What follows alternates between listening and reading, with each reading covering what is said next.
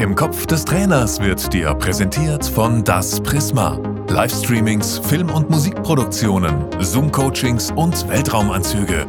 www.das-prisma.de Dann haben wir noch über Kommunikation ja gesprochen. Da hat dich äh, Spanien ja auch einen Schritt weitergebracht, dass du in den Gesprächen jetzt auch noch besser zuhörst mit den Spielern.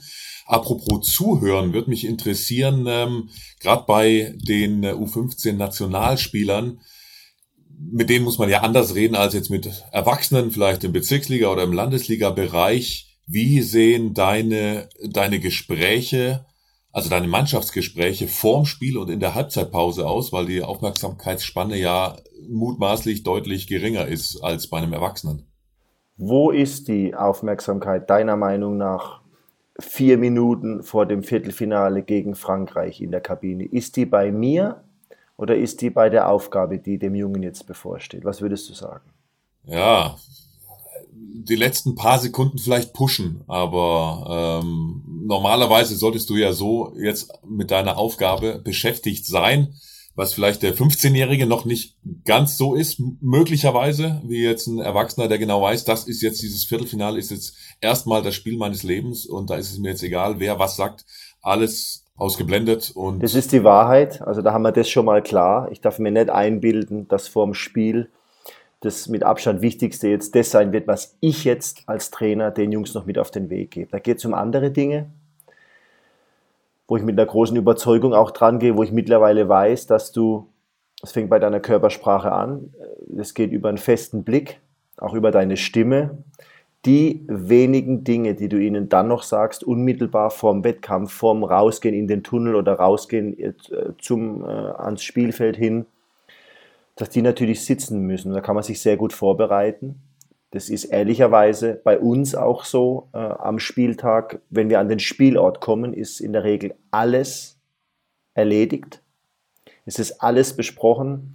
Es gibt, weil es eben gar keine Möglichkeit gibt, in der Kabine noch für die Mannschaft oder für den einzelnen Athleten, eine pauschale Aussage, das stimmt natürlich nicht ganz so, aber grundsätzlich mal sollte man sich auf die Jungs konzentrieren können und nicht mehr, nicht mehr auf spieltaktische Dinge. Das musst du ihnen nehmen, das hilft ihnen, wenn sie da klar sind, dann können sie sich erstens auch auf die Situation einlassen, in der Hoffnung, dass sie es zweitens auch mehr genießen können.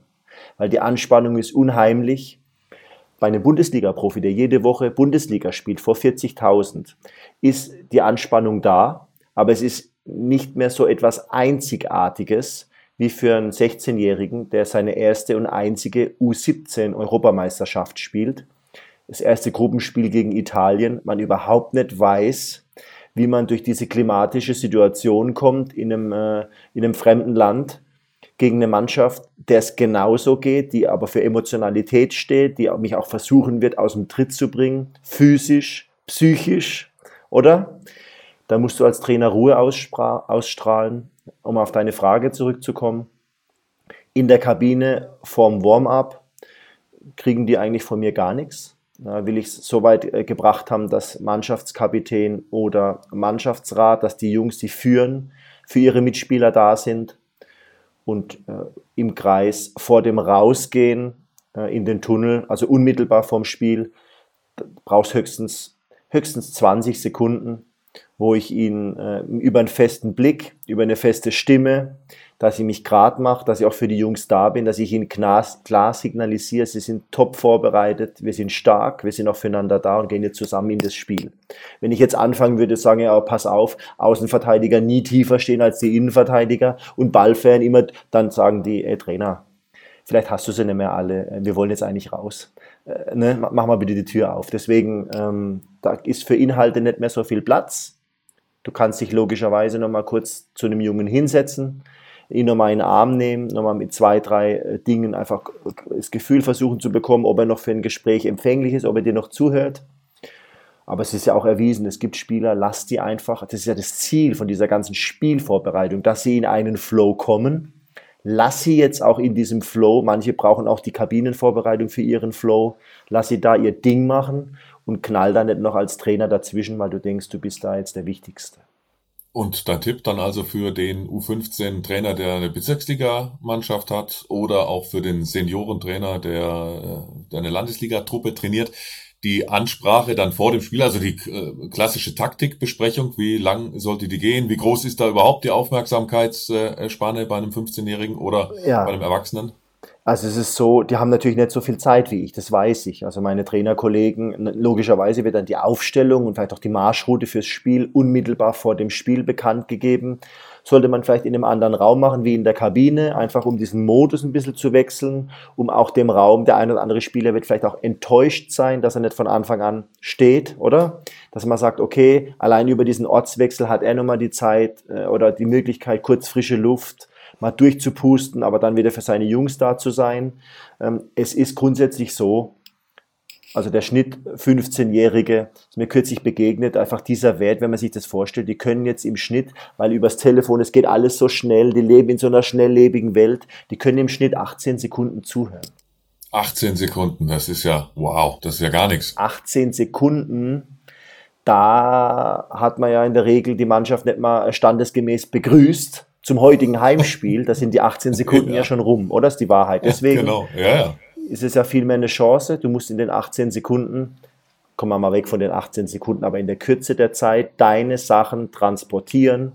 Beschränke dich auf zwei, drei äh, Ziele, vielleicht für ein Spiel, auf zwei, drei Schlagwörter. Stelle unter der Woche sicher, dass jeder weiß, was du mit diesen Schlagwörtern meinst. Vielleicht sind es auch ihre Schlagwörter, die von ihnen kommen. Greift es auf und arbeite damit. Es ist äh, hochinteressant und total wertvoll, dass du als Trainer das ganze Buch kennst und über das Spiel so viel weißt. Aber am Wettkampftag geht es darum, dass der, der Athlet performt und dass du ihn dahin begleitest. Deswegen, äh, da liegt in der Kürze, in der Kürze liegt die Chance, in der Kompaktheit deiner Informationen. Und wenn du zweimal unter der Woche äh, über deine Trainingsgestaltung schon ein paar Pflöcke reingehauen hast, dann musst du am Wochenende auch nicht mehr so viel sabbeln, dann müssen sie das nur noch anwenden. Und da, das ist vielmehr die Idee, denke ich, die dir auch deine Spieler danken werden. Wenn die Aufmerksamkeitsspanne so kurz ist, hast du mir im Vorgespräch verraten, dann zeigst du Bilder, Fotos, Schnappschüsse. Wie sieht das genau aus? Also in Präsentationen bin ich mit meinem Trainerteam mittlerweile nur noch im, äh, ja, genau, das sind Fotos, das sind Bilder. In dem Modus bin ich unterwegs. Einprägsame Dinge, ähm, die, wo sie sofort was mit auch in Verbindung bringen, ähm, füreinander einstehen. Ich bin bei einer Trainingseinheit in Israel zum Beispiel hinter dem Spielertross hergelaufen mit, äh, mit unserem Teambetreuer, der uns für die Ausrüstung und für die Klamotten, äh, für alle Dinge Sorge trägt und uns unterstützt. Und da habe ich am zwei mit so einem Bollerwagen, also eine große Getränke, ähm, so ein großes Getränkebehälter dann getragen und da lagen auch noch äh, andere Utensilien drauf und da habe ich einfach einen Schnapp, Schnappschuss gemacht. Die Wege machen, die viele gar nicht sehen, weil sie schon vorne rauslaufen. Den Einsatz für die Mannschaft bringen und, und, und diese Dinge sind wichtig und die werden uns durch dieses Turnier tragen und hat es auch weil der eine für den anderen da war und, und einfach so mit so einprägsamen Fotos, Schnappschüssen aus dem ganz normalen Alltag auch äh, das zu nehmen, wenn ich über Spanien spreche, diese Anpassungsfähigkeit auf dem Platz. Ich war jetzt vor acht Wochen in Spanien gegenüber eine kleine Kneipe mit so einem, äh, mit so einem Vordach. Am Vormittag, am Mittag und am späten Abend war das betischt und bestuhlt wie ein Restaurant. Am späten Vormittag und am frühen Nachmittag standen da nur Stehtische. Warum?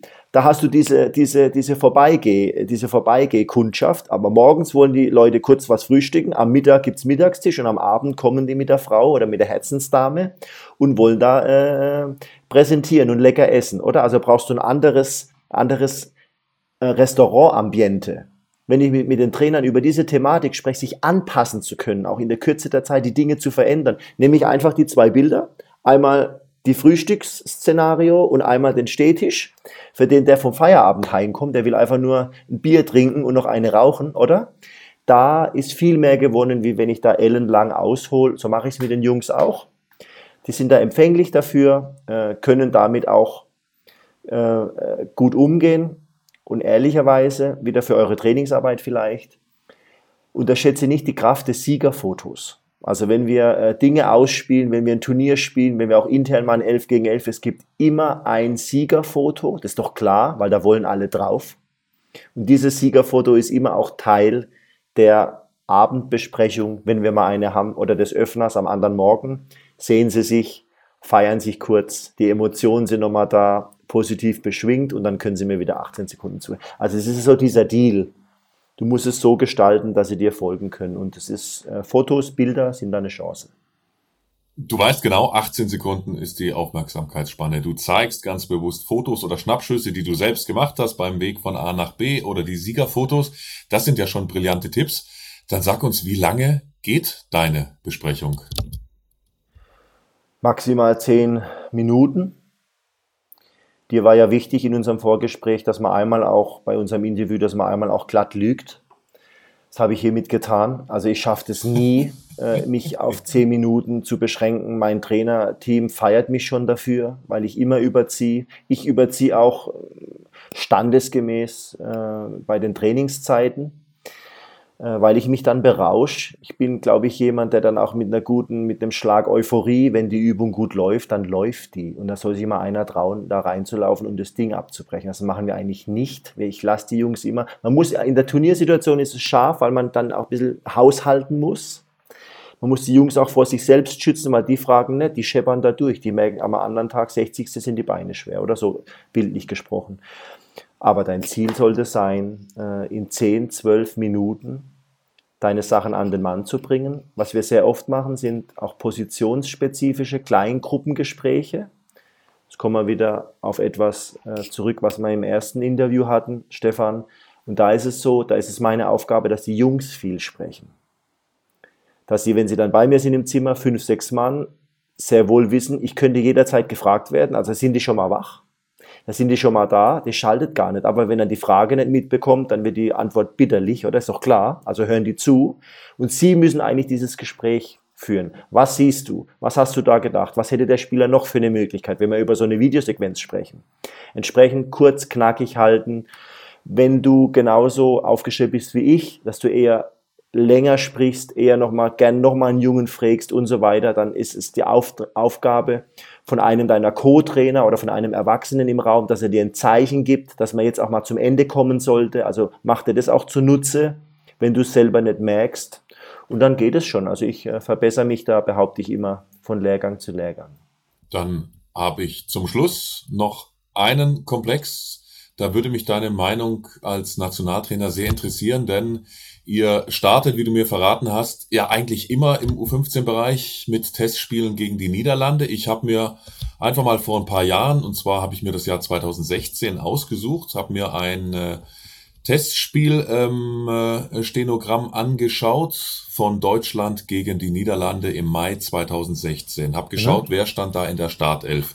Das waren Spieler Daniel Klein, Janis Rabold, Antonis Aidonis, Tom Kienitz, Patrick Finger, Kahn Kurz, Erkan Aibil, dann Mervey Papela, Ole Pohlmann, Fabrice Hartmann, Oliver Battista Meyer. Das war die Startelf. Dann habe ich geschaut, was machen diese damals äh, U15-Nationalspieler heute, weil mich natürlich interessiert hat, spielen die jetzt zum Teil Bundesliga, zum Teil zweite Liga. Natürlich wird der ein oder andere es nicht in die erste und zweite Bundesliga geschafft haben. Und da kam ich auf folgendes Ergebnis. Also der Keeper Klein spielt beim FC Augsburg in der Bundesliga, hat aber null Bundesligaspiele.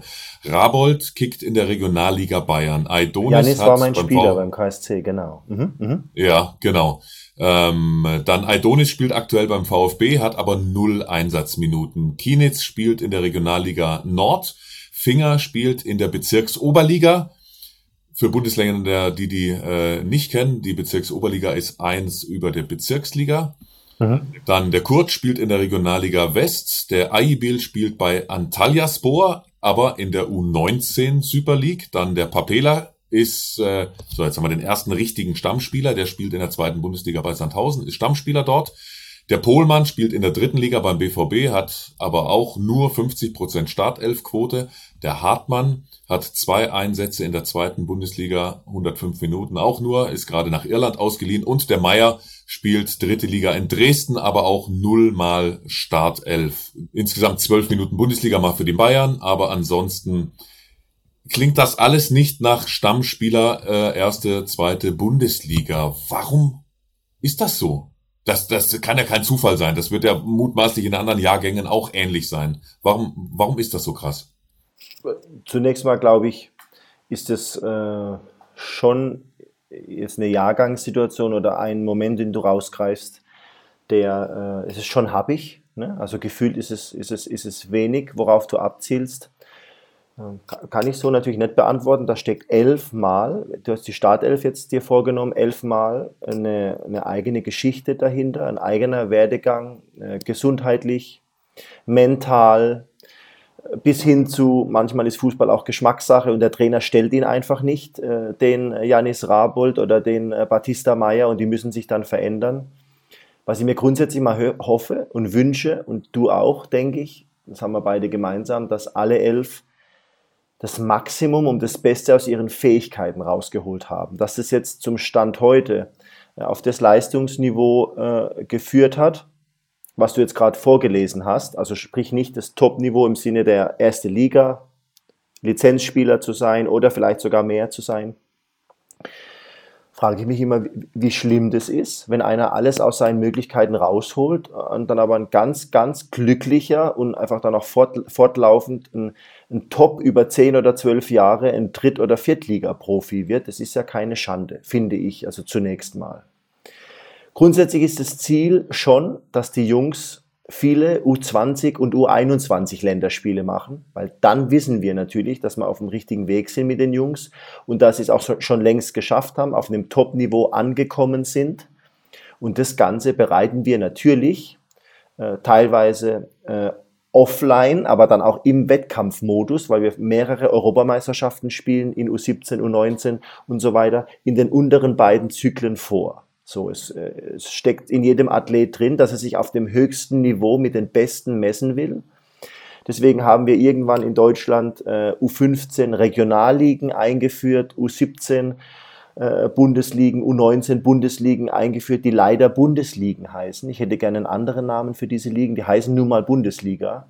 Ähm, äh, impliziert aber Dinge, die gar nicht so günstig sind für 16-, 17-Jährige, ehrlicherweise, sei es drum. Aber sich mit den Besten zu messen, und auf höchstem Niveau zu performen und einfach mal zu gucken, wie gut bin ich, auch international, das steckt, glaube ich, in uns allen drin. Und das ist der Auftrag der Juniorennationalmannschaften. Wir beginnen damit in U15, mit, äh, sehr vorsichtig mit zwei Länderspielen am Ende der Saison. Vorsicht und Geduld als oberstes Gebot, weil wir sehr wohl wissen, und das ist ja auch, was dein Beispiel deutlich zeigt, Stefan, dass du bei 14-, 15-Jährigen in der Talentprognose sehr oft einfach nicht richtig liegst, wenn es darum geht, das Top-Niveau abzuschätzen. Das ist, einfach so. Ich hatte jetzt mit dem Jahrgang 2005, das ist ein Jahrgang, da lege ich mich so, wie ich jetzt hier sitze am Tisch, da lege ich mich fest. Da sind mehr Spieler drin, die auf Top-Niveau ankommen werden. So, aber dieses Glück hast du nicht in jedem Jahrgang. So, da waren geballt viele Spieler aufeinander, wo ich wirklich glaube, dass wir alle berechtigte Hoffnung haben können wenn sich's gut ausgeht, wenn ihr Umfeld gut passt, was da alles passiert. Krankheit, Verletzung. Dann haben wir andere Interessensgruppen, die am Athleten ziehen. Das können Sponsoren sein, das können, das kann die Familie sein, das kann die Freundin sein, das kann die Berateragentur sein, das kann der Verein sein. Dinge, die dich als Athlet beeinflussen, positiv wie negativ, was am Ende des Tages aber nicht immer günstig sein muss für den Spieler. Das packt nicht jeder so weg. Genauso wie nicht jeder 14-Jährige, 15-Jährige einfach auf einmal von heute auf morgen 300 Kilometer weg sein kann von seiner Familie, indem er jetzt in einem Internat lebt. Das ist nicht für jeden Menschen so einfach. Und äh, entsprechend glaube ich, dass, ähm, dass diese Zahl, die du jetzt nennst, oder, oder dieses exemplarisch, was du rausgreifst, die Problematik der Talentprognose schon sauber rausarbeitet. Also definitiv. Äh, wir geben uns allergrößte Mühe, die Leistungszentren, die ja auch eine Auswahl, die sich ja auch für Spieler festlegen und dann jeden Tag mit ihnen arbeiten, aber auch wir bei der Nationalmannschaft größte Mühe, damit wir natürlich richtig liegen. So eine Junior-Nationalmannschaft ist dann am Ende des Tages aber auch regelmäßig eine Status Quo-Mannschaft. Ich war jetzt bei der U17 Europameisterschaft, ich komme immer wieder auf dieses Turnier zurück, weil es auch noch äh, gar nicht so lange äh, hinweg ist. Das waren die Spieler, die 22 besten Spieler Status quo im April 2022. Dass natürlich noch 20 weitere in Deutschland bleiben mussten, die ein großes Potenzial haben, die sehr, sehr talentiert sind, wo vielleicht die körperliche Entwicklung noch nicht eingesetzt hat oder wo gerade eine Verletzung akut ist oder wo gerade die Freundin Schluss gemacht hat und der zu Hause auf der Couch sitzt und flennt und ich den bei der EM gar nicht gebrauchen kann. Einfach mal um drei Beispiele jetzt einfach mal zu nennen. Also das Emotionale auch, wie fest ist der Junge schon, wo ich einfach sagen kann, das äh, kommt natürlich durch diese bloße Zahl oder was du jetzt geschildert hast, wird da nicht deutlich. Es ist sehr, sehr komplex. Es geht um die Entwicklung und um die, um die äh, äh, oder um das Flankieren der Entwicklung von, von jungen Menschen. So, und da ist natürlich Status quo manchmal auch ziemlich fies, aber zeigt nicht den ganzen, die ganze Qualität, die in einem Jahrgang ähm, drin ist. Entsprechend denke ich da so drüber. Und äh, logischerweise ist es auch unsere Aufgabe, nicht äh, sackweise äh, Junioren-Nationalspieler zu, äh, zu produzieren, die am Ende des Tages gar nicht sind, sondern diese, dieser Impuls über die Lehrgänge, über die Länderspiele ist natürlich für die Spieler, die sich da, die dem auch gewachsen sind und wo wir was sehen, wo wir glauben, dass es perspektivisch wirklich auch äh, das Ziel ist immer auch Richtung A-Nationalmannschaft führen muss. Und das ist eigentlich über unser, unser übergeordnetes Ziel, immer in, zusammen, in der Zusammenarbeit mit meinen Trainerkollegen in den Vereinen, mit den Ansprechpartnern dort, die jeden Tag mit den Jungs arbeiten. Weil ich frage mich natürlich dann, wenn ich äh, solche Statistiken erarbeite, wäre es für den einen oder anderen damaligen U15-Nationalspieler nicht besser gewesen, wenn er eben kein U15-Nationalspieler geworden wäre, der jetzt in der Bezirksoberliga spielt, nehmen wir mich als Beispiel. Ich kam von unten aus dem Amateurbereich und habe jetzt in der heutigen Oberliga gespielt. Das heißt, ich kam von unten hoch, habe mich hochgearbeitet und war zufrieden, weil ich wusste, ich werde kein Bundesliga-Profi. Aber der U15-Nationalspieler, der vielleicht wirklich davon träumt oder ja auch das realistische Ziel hat, ich möchte mal in der Bundesliga spielen, der dann in der Bezirksoberliga endet, wäre das für den jetzt im Nachhinein, klar sind wir immer schlauer, aber wäre das für solche Spieler so grundsätzlich nicht besser, wenn sie keine U15-Nationalmannschaft spielen würden? Also den Gedanken teile ich nicht. Da ist für mich so dieser, äh, dieser Kontext Nationalmannschaft, für mein Land zu spielen, mein Land zu repräsentieren, ist schon was ganz Besonderes. Diesen Erfahrungsmoment, da müsste ich mich jetzt täuschen. Da wird kein einziger Junge zu dir sagen, ja, ja, da hätte ich lieber auf dieses Junioren-Länderspiel oder auf mehrere vielleicht sogar verzichtet und würde heute eine Klasse höher spielen. Ich bin mir ziemlich sicher, das wäre, das wäre eine Lüge.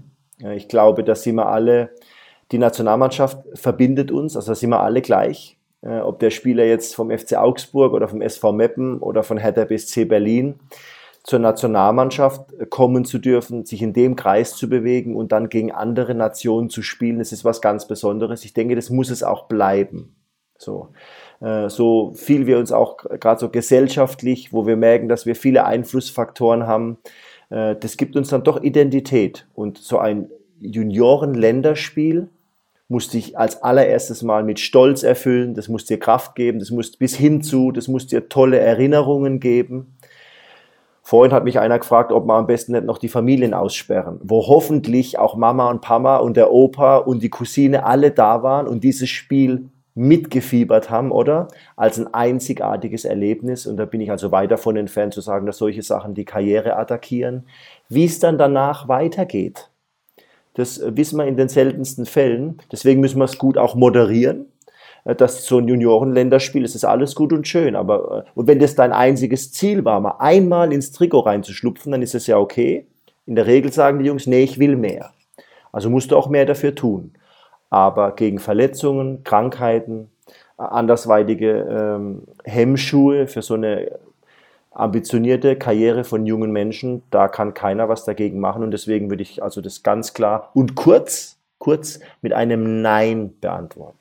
Und allein, wenn man, wenn man dieses Gefühl natürlich, äh, also das finde ich das Schönste am Mannschaftssport, wenn du, wenn du Siege, die vielleicht so nicht absehbar waren oder wo du vielleicht 2-0 hinten lagst und so weiter und dann doch noch zurückkommst. Also dieses Gefühl als Mannschaft hast und dann vielleicht noch den Adler auf der Brust hattest. Also das kann ich mir schon vorstellen. Also äh, keine Frage, ich hätte gerne ein U15 Länderspiel äh, absolviert für Deutschland. Äh, ich habe es in die Südbaden-Auswahl geschafft. Natürlich wäre ich gerne auch weiter, äh, weiter nach oben ja, gekommen. Wärst du, Absolut. Hättest ja. du nicht in der Südbaden-Auswahl gekickt, dann wärst du heute ein Regionalliga-Kicker. Das hätte ich dir gleich sagen können. Wir ein bisschen dazu. Das ist ja das Gleiche. Ne? Also das hat dich ja bereichert. Ja. Das, das hat ja was gegeben. Absolut. Und auf dem Niveau hast du in deinem Jahrgang mit den Besten trainiert in Südbaden.